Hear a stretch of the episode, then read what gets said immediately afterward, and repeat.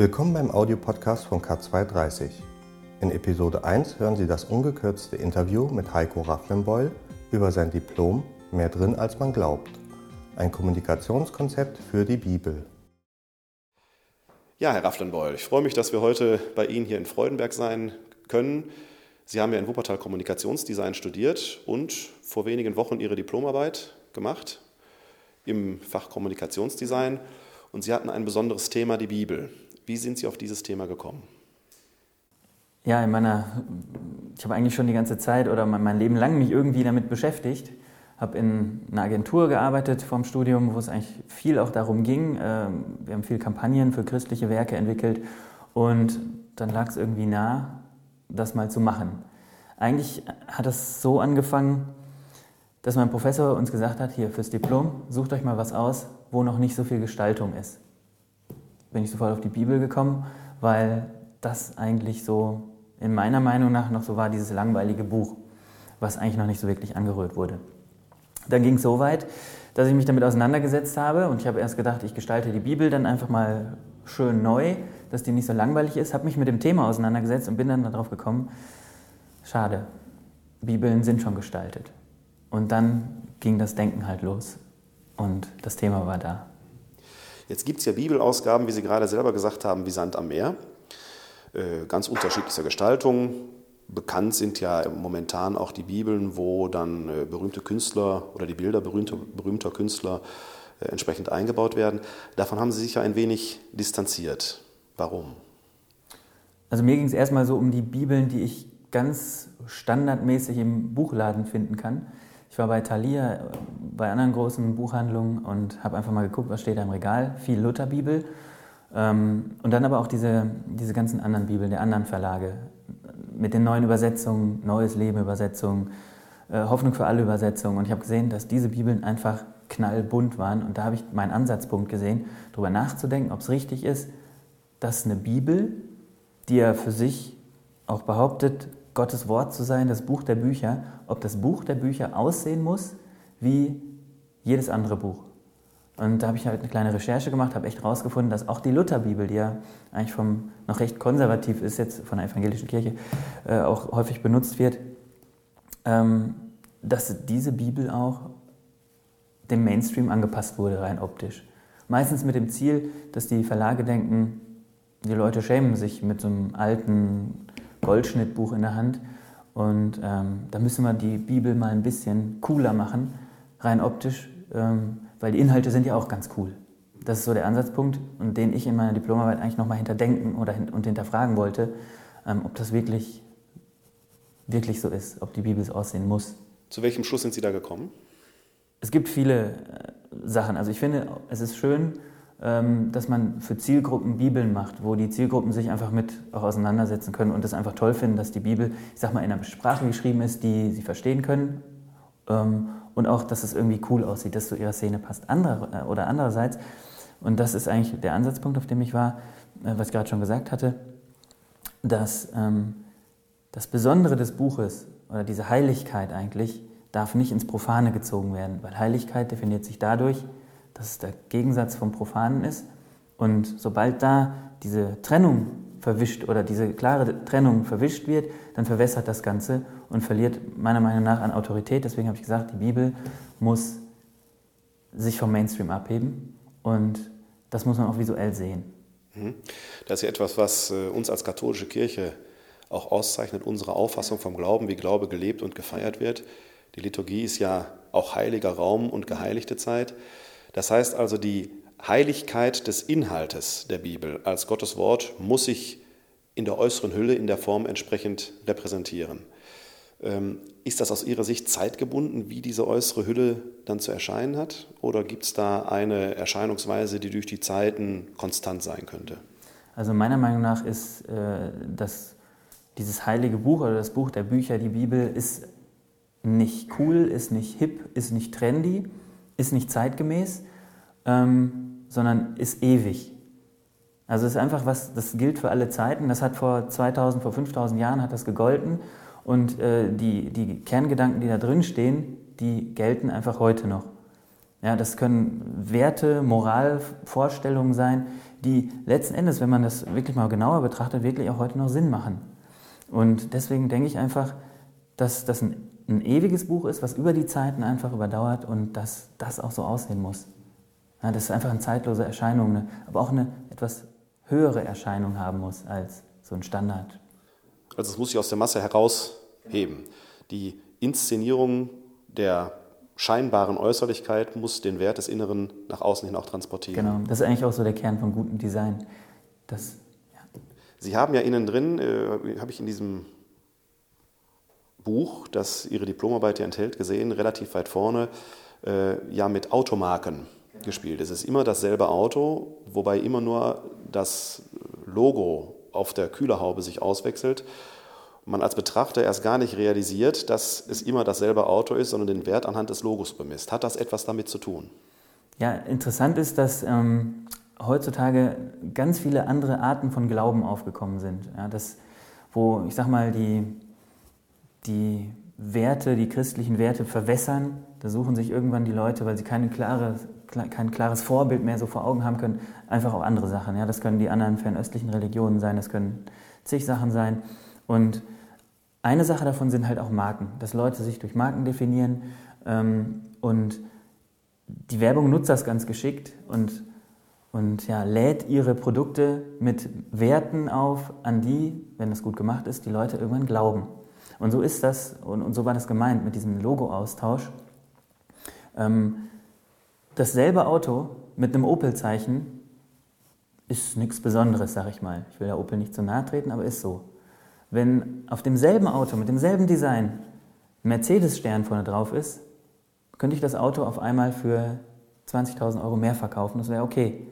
Und das VW-Zeichen suggeriert mir sofort, ja, da sitzt bestimmt ein 30- bis 40-jähriger, sportlicherer, recht erfolgreicher Typ drin mit Kortsacko und Jeans, leger und sportlich so vom Typ her. Äh, und das alles wird in Marken transportiert und das alles hat mit Glauben zu tun. Und deswegen ist das mit da drin. Das heißt also, die Bibel mit Goldschnitt, die vielleicht auch etwas traditionell Altertümliches an sich trägt, da ist das Wort Gottes in Anführungsstrichen mehr wert als in der Paperback-Ausgabe, die man zerfleddert in der Hosentasche mit Fall, sich trägt. Auf jeden Fall. Interessant ist, ähm, wenn man sich damit auseinandersetzt, wie Glaube entstehen kann, ich habe da viel Literatur auch zugelesen, dann stand in einem Beitrag, dass, es, dass Glaube in den sogenannten Erschließungssituationen auftritt. Das heißt in Situationen, wo Menschen ja, auf den Höhen ihrer Freude sind oder wirklich äh, im absolut tiefen Abgrund und dann fragen, das kann nicht mehr normal sein. Und dann auch nach Gott fragen und dann stellt sich mir die Frage, wenn Sie dann dieses Buch in die Hand bekommen, eine Bibel, und die ist dann so knallbunt. Traue ich diesem knallbunten, Mainstream anmutigen Buch zu, dass da drin was steht, was mein Leben in so einer schlechten Situation verändern kann? Oder suche ich da wirklich nach dem Höheren, nach diesem wertvoll anmutenden Goldschnitt schwarzen Buch? Und da bin ich eher der Meinung, dass das Höherwertigere, dass mir das in solchen Situationen einfach einen besseren Halt geben kann. Es ist ähnlich wie man den Ehering ja auch in einer wertvollen Schatulle mit sich trägt und nicht einfach in einer Plastiktüte. So könnte man es vielleicht vergleichen. Genau. Äh, parallel zu diesen Überlegungen oder zu diesen Ausführungen äh, haben Sie auch eine Marketingkampagne im Rahmen Ihres Diplomkonzeptes entwickelt, wie man die Bibel dann an den Mann und die Frau bringen könnte. Könnten Sie dazu etwas sagen, wie sich aus Ihrer Sicht dieses Marketingkonzept gestalten sollte? Also als erstes wollte ich eigentlich die Bibel gestalten. Professor sagt, sucht euch irgendwas aus, wo noch nicht viel Gestaltung ist und macht da was. Da habe ich gedacht, Bibel ist noch nicht viel gestaltet da könnte ich was machen. Rausgefunden, dass die Bibel zu gestalten eigentlich der falsche Weg ist, weil die Bibel ist heilig, sage ich mal so, und muss sich vom Profan abheben. Jetzt stand ich da mit meinem Thema und habe gedacht, gut, wenn ich die Bibel nicht anrühren kann, dann mache ich eine Kampagne dafür, weil es gibt immer noch ein Image, was die Bibel oder was gerade heute vorherrschend ist, dass die Bibel so ein altes, langweiliges Buch ist, wo sehr viel ja, Zeug drin steht, aber auch ja, nichts Lebendiges irgendwie, ja, nichts Menschliches oder Lebensbejahendes. Und das war so das Ziel von der Kampagne, dass ich versuche, wie kann ich es schaffen, neben den ganzen Geschlechtsregistern und so weiter, die Stellen mal rauszupicken, wo Sachen drinstehen könnte, die für jeden, auch der Kirche fernstehenden Menschen interessant sein könnten. Oder zumindest ähm, ja, eine Aufmerksamkeit oder ein Interesse wecken. Und dann habe ich gedacht, wie können wir es machen, habe durch die Bibel geblättert, war völlig erstaunt, als ich das hohe Lied gesehen habe, als auf einmal von Küssen und Brüsten und ähm, nackten Körpern und was weiß ich die Rede war, weil das hätte ich fast selber auch nicht erwartet. Und habe dann halt mal weitergesucht, weiter recherchiert und habe wirklich gedacht, das kann nicht sein. Von was neben vielen Sachen natürlich hier die Rede drin ist in diesem Buch. Und ähm, das war für mich dann so der Kernkonzeptgedanke, hey, warum schreibt man das nicht mal ganz groß vorne drauf? Immer wird mit Sonnenuntergangsbildern und ja, ich bin bei dir und alles ist gut Bildern und, und Sprüchen gearbeitet. Warum sagt man nicht einfach hier, es gibt auch eine andere Seite und die ist richtig interessant und die steht mitten im Leben. Und das war so das Ziel von diesem Konzept. Und ja, wie hat es dann funktioniert? Ähm, ich habe die Bibel genommen und hatte sie immer noch vor mir in dem schwarzen Erscheinungsbild und habe dann überlegt, wie kann man jetzt diese Sprüche an den Mann bringen. Und da hat es angefangen erstmal mit Plakaten, Sprüche aufs Plakat, also Bibelworte aufs Plakat, teilweise ein bisschen aus dem Zusammenhang genommen, aber es hat das Interesse nochmal mehr gesteigert. Und das habe ich dann hineinentwickelt vom Plakat über die Banner, die im Buchladen hängen können, über die Regalgestaltung, die im Buchladen ist, bis zur Bibel selber.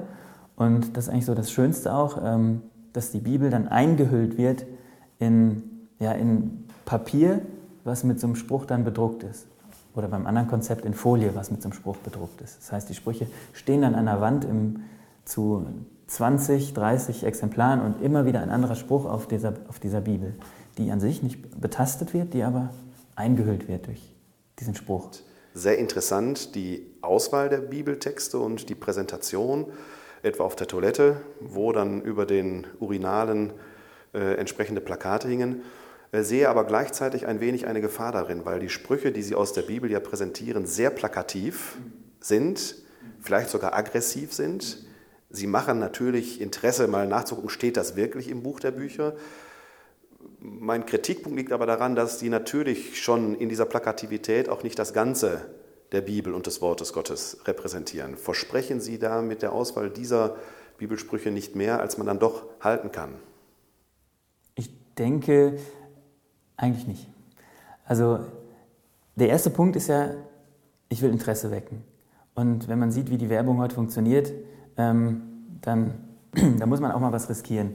Gerade weil im christlichen Bereich so wenig eigentlich gemacht wird und mit so einer großen Angst immer rangegangen wird, irgendwas falsch zu machen, hatte ich die Möglichkeit, jetzt gerade auch in der Diplomarbeit mal zu sagen, egal, ich mache das jetzt einfach mal und ich möchte jetzt hier maximalen Aufmerksamkeitswert haben. Mir liegt die Bibel am Herzen. Ich möchte, dass die Leute da reingucken und ich möchte, dass die Leute was bekommen, was einfach unerwartet ist. Und das Risiko bin ich gerne eingegangen, dann zu sagen, hey, da steht auch mal das Wort, was man sonst nicht erwartet auf einem Plakat, aber es steht wirklich hier drin. Also ich habe mir das nicht ausgedacht, das ist jetzt aus einer modernen Übersetzung schon genommen, aus der Hoffnung für alle. Aber es sind unveränderte Bibelworte, ähm, die auf einem Plakat stehen. Und was damit passiert, ob die Leute nachgucken oder ob die Leute denken, ach krass, sowas steht in der Bibel, oder ob die Leute dann wirklich sagen, okay, meine Meinung zur Bibel hat sich jetzt geändert, weil wirklich Sachen drinstehen, die ich nicht erwartet hätte. Das sei mal, das ist eigentlich egal, sondern ich möchte ein Interesse wecken und den Leuten sagen, dass in der Bibel eigentlich mehr drin ist, als sie glauben. Viele glauben, dass das langweilig ist, Geschlechtsregister, ähm, irgendwelche langweiligen Berichte, ähm, auch ein paar Gottesworte, aber der Claim ist, der Slogan mehr drin, als man glaubt. Und das ist wirklich so. Und deswegen auch solche, solche Sachen, weil an die glaubt im Moment noch keiner oder sehr wenige Leute oder wenige Leute kennen diese Sprüche auch. Deswegen habe ich die ausgewählt. Ganz radikal. Die Methode funktioniert, das kann ich Ihnen sagen, weil wir selbst nachgeguckt haben, ob es wirklich drin steht. Also diese Methode selber erweckt auf jeden Fall die Aufmerksamkeit äh, und motiviert, das Buch der Bücher in die Hand zu nehmen und nachzusehen, ob tatsächlich solche Dinge in der Bibel stehen.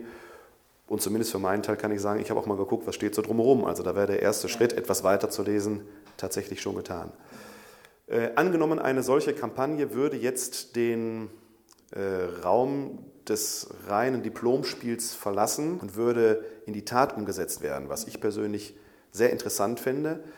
Was müsste Ihrer Meinung nach im Umfeld passieren, um Menschen, die jetzt das Buch der Bücher in die Hand genommen haben, weiter zu begleiten? Müsste man die überhaupt begleiten?